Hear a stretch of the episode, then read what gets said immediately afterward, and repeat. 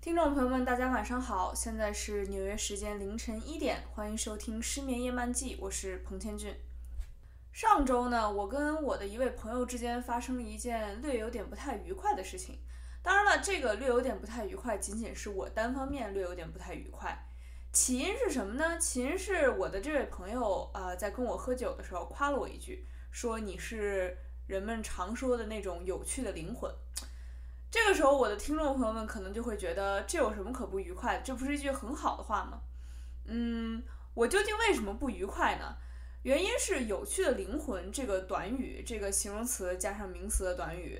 从什么时候开始火起来的呢？是那句啊、美丽的皮囊千篇一律，有趣的灵魂万里挑一，开始在大家的朋友圈或者是微博、微信上刷屏的时候，大家就开始说一夸人就是啊，你是有趣的灵魂。然后网上也会有很多人说，有趣的灵魂在恋爱里有多重要，或者是如何找到一个有有趣的灵魂的伴侣。啊、我个人呢，其实对这句“美丽的皮囊千篇一律，有趣的灵魂万里挑一”特别的反感。那么我为什么如此的反感这句非常受欢迎的话呢？为了解释这一点，我决定先给大家念一段书上的节选。呃，这个节选呢，节选自日本作家三岛由纪夫的《不道德教育讲座》。这本不道德教育讲座可以视为是山岛由纪夫的一本讲专门用来讲歪理的散文集啊。但是虽然这是一本讲歪理的书，但是这里面其中有一段话，我不能说完全同意，但是我觉得非常有意思。这段话是这样的：大抵说来，假如男人发现和他春宵一度的女人看上的只是他的肉体，这将使他感到无比自豪与洋洋得意。男人就是这样奇特的衣冠禽兽。说的更明确些，在男人看来，最令他感到自豪的，并不是女人爱上了他善良的秉性啦、专情啦，亦或是才能啦、聪聪明智慧啦，而是直截了当的爱上他的肉体。这是所有男人，上至高级知识分子，下至贩夫走卒的通性。可是，要是换成女人，可就不这么想了。女人似乎认定了我比我的身体还要来的崇高、美丽与圣洁。所以他们不能原谅这种把崇高且美丽的我视若无睹，反而只对比较低等的我的身体充满欲求的行为。这种思维呈现出古怪的自我矛盾。倘若女人认为自己的身体是崇高、美丽与圣洁的，对于男人憧憬自己身体的欲望，也应给予极高的赞许才对。可是，多数淑女淑女却并不认为自己的躯体是圣洁而美丽的。这段话确实在相当一定程度上暴露了三岛由纪夫这个作家的大男子主义本性，也不太符合我们当今社会的进步的社政治正确也好，还是说我们这个社会进步的观点也好。但是它很有意思，这段话有意思就在于它非常巧妙的讽刺了，呃，我刚刚提到那句“美丽的皮囊千篇一律，有趣灵魂万里挑一”。当你说出“灵魂万里挑一”这句话的时候，你其实就是在把自己的皮囊和自己的灵魂做了一个对立关系。而这种对立关系，这种对自己灵魂的过分强调，其实反而是暴露了你对自己的外貌、你对自己的皮囊有着极深的忧虑和极深的不安全感。我最近也有另外一位男性朋友跟我说说。啊，他觉得以他自己亲身经历的例子来看，当今这个社会在婚恋市场上，对于男性的外貌需求比对于女性的外貌要求要低的很多。也就是好像男性更容易被人注意到他们有趣的灵魂，嗯，而那些被夸哎你有有趣的灵魂的女人，仿佛就是万里挑一的。而皮囊美丽，如果说它千篇一律的话，嗯，与其说你跟你泯然众人，不如说。对于作为女性的众人都有一种美貌需求，仿佛美貌是刚需，也就是当我注意到你的灵魂之前，你就起码得先有一个美丽的外貌。嗯，这个思考逻辑我就不是非常认同啊。另外顺便一提，这句“美丽的皮囊千篇一律”本身我也不是很认同。我认为真正美丽的皮囊，我们现在公认的各种各种时代的美人，香港的也好，我们说的大陆以前的也好，或者说是欧美的也好，日本的也好，你看到网上很多图，他们的美确实也都不是千篇一律的，也算是万里挑一的。你在很多很多的人当中，可能能找到一个啊美的这么上镜，或者是美的这样有风格的人，美丽的皮囊也是很难得的。我觉得，当女性甚至或者是男性，也就是这个恋爱中的任何一方，产生了那种他到底爱我是因为我长得漂亮、长得帅，还是因为我是个有趣灵魂呢？一个人一旦是在恋爱里产生了这种疑问，我觉得这段恋爱关系就是就是有问题。我觉得这个发出疑问这一方就应该是已经产生了非常强烈对这段关系的不确定感。说起来。呃，上周那位朋友夸我说你是有趣灵魂的时候，这个这个这个恭维或者说是这个夸赞，一下子把我拉回了高中的时期。呃，为什么是高中时期呢？呃，高中时期发生一件事儿，如果有的听众朋友从一开始就听我的这个电台节目的话，应该就知道我提到过我的青年时青春时期都是在病床上度过的。我那段时间不断的在生病，然后由于生病导致脸色非常不好。我高中时期是我们学校校刊的主编，啊，当时也是经常处在一种半休学的状态，在家会把文章发给别的同学，让他们帮我编辑，然后他们帮我去搜集材料什么之类的。嗯，校刊发售的时候，我们这些编辑会轮番的去搬一个桌子，把一摞摞校刊啊放在这个桌子上，然后站在这个教学楼门口去卖这个校刊，啊，这个基本是轮班制的。他们都很关心我，很关心我的身体，所以他们基本上不让我去站这个摊子。但是有一天中午呢，正好我那段时间还没在发烧，我还去上学了，而这个摊子没有人看，其他人都有事儿，于是我就说那我自己去。于是我就一个人，当时这个顶着一张面黄肌瘦的脸啊，在这个校刊去卖啊，这个由我主编的校刊，由我带领着我手下的一众有趣的灵魂主编校刊。然后这个时候有一个。应该是学长，我觉得也应该也是我们高中可能当时高二高三吧的学长，就是非常坦然的走到我们的摊子前面，看了我一眼，又看了这个校刊一眼，然后长叹一口气说：“如果你们想把这本校刊卖出去更多的话，你们就应该找一个长得更漂亮的姑娘来占这个摊子。”我如今回想起这件事儿，觉得排除这个学长本人情商低到离谱的这种情况的话，可能他仅仅只是想开个玩笑。但这个玩笑开的其实还蛮扎心的，尤其是对于一个，呃，那段时间长时间在生病，并且对自己整个的外貌体态都不是非常自信的女生来说，嗯，为什么要讲这个故事呢？我就觉得，我可我当然可以告诉这个学长，这个这个书是我主编的，也就是什么意思呢？就是说，作为这本刊物的主编，我百分之百符合万里挑一的有趣灵魂这个标准。可是这样就可以抵消啊我对我外貌上的在意或者是介意吗？我觉得不是这样的。这个社会并不是说你一味的强调一个人内在，无论是女性还是男性，无论你如何使劲的去强调内在，你都无法掩盖人们依旧由于一些原因对自己的外外貌有着深深的忧虑。我觉得这是一个南辕北辙的处理方式。你不能靠单纯的靠强调内在美、内在美、内在美去让人们忽略外在，而是要真正去探寻人们这么介意皮囊到底是为了什么。刚刚说了这么多，其实归根到底，这个皮囊的问题，就是对于女性而言是男性凝视的问题，而对于男性而言是女性凝视的问题。嗯，这方面其实我也不是很懂。就比如说我刚刚说，人们到底为什么如此在意自己的皮囊这个问题，我自己是没法没法回答的。我希望我的听众朋友们说不定能给我一些建议，或者说我们分享一下自己的见解吧。啊，我今天更想说的是他人凝视这个东西，就是。比两性关系，或者说是这个异性关系，或者说就是性关系以上的一层他人凝视，也就是除了我以外的其他人，我和这些其他人的总的一个关系。我们在这个社会中当然是无时无刻活在别人的注视当中的，啊，哪怕就是包括现在有了网络，哪怕当你是一个人独处的时候，你也在某个层面上。通过网络，或者是通过电话，或者通过一些科技，在接受着他人的凝视，这个是没法避免的。嗯，之前我曾经有一个很喜欢的作家叫右吉直树，我给大家推荐了很多次。我这两天在读他的一本小说，叫《剧场》。这本小说的剧场呢，最近刚刚拍成了电影啊，由山崎贤人，就是那个还挺帅的日本男演员演的。呃。我在看这本小说，发现它这个书封上写着最近这个小说被拍成电影了，这个宣传的时候，我又想到了右吉直树自己在一个节目上讲过自己看书的一个感受。他说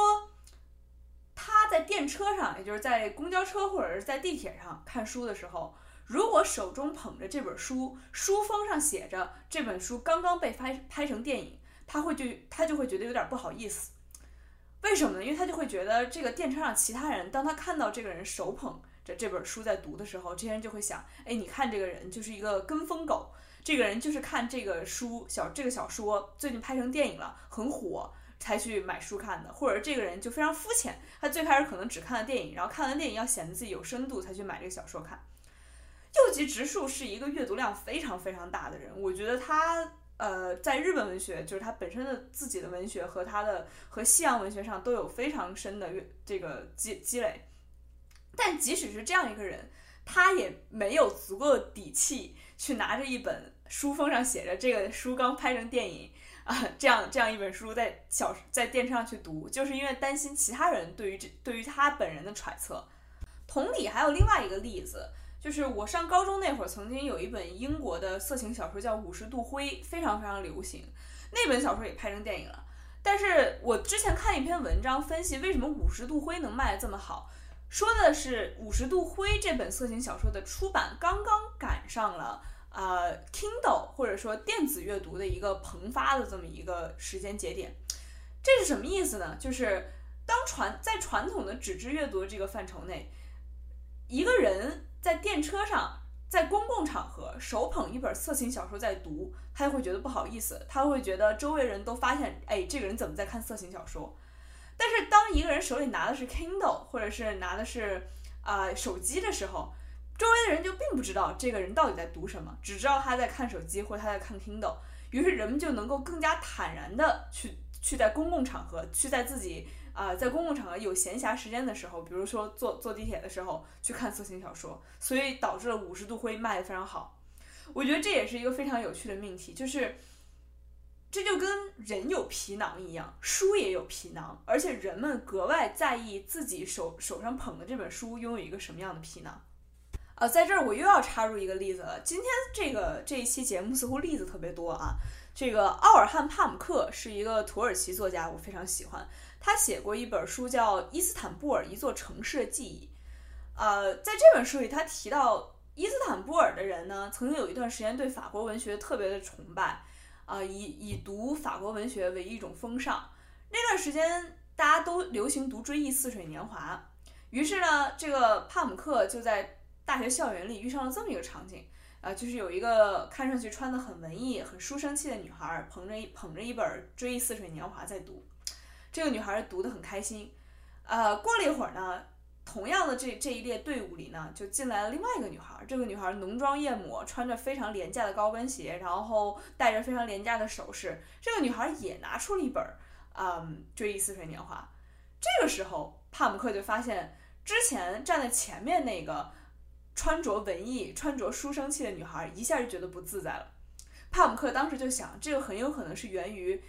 原本这个书生气的女孩对于自己在众多人的凝视下阅读《追忆似水年华》是很有成就感、很有自足感的。而当她发现自己的阅读品味居然跟一个穿的特别廉价、她非常看不上的。啊，看上去好像完全没有有趣的灵魂的，只有千篇一律美丽皮囊的少女一样撞上了，撞输了。于是这个这个女孩，这个书生气的女孩就感到格外尴尬，比撞衫还尴尬。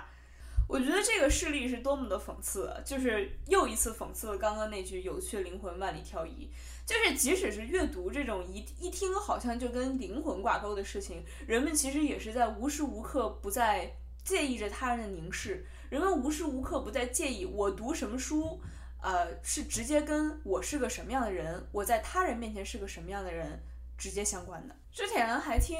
一个出版社的朋友说，说现在呃，在一部分的人家里，书已经成了一种装饰品。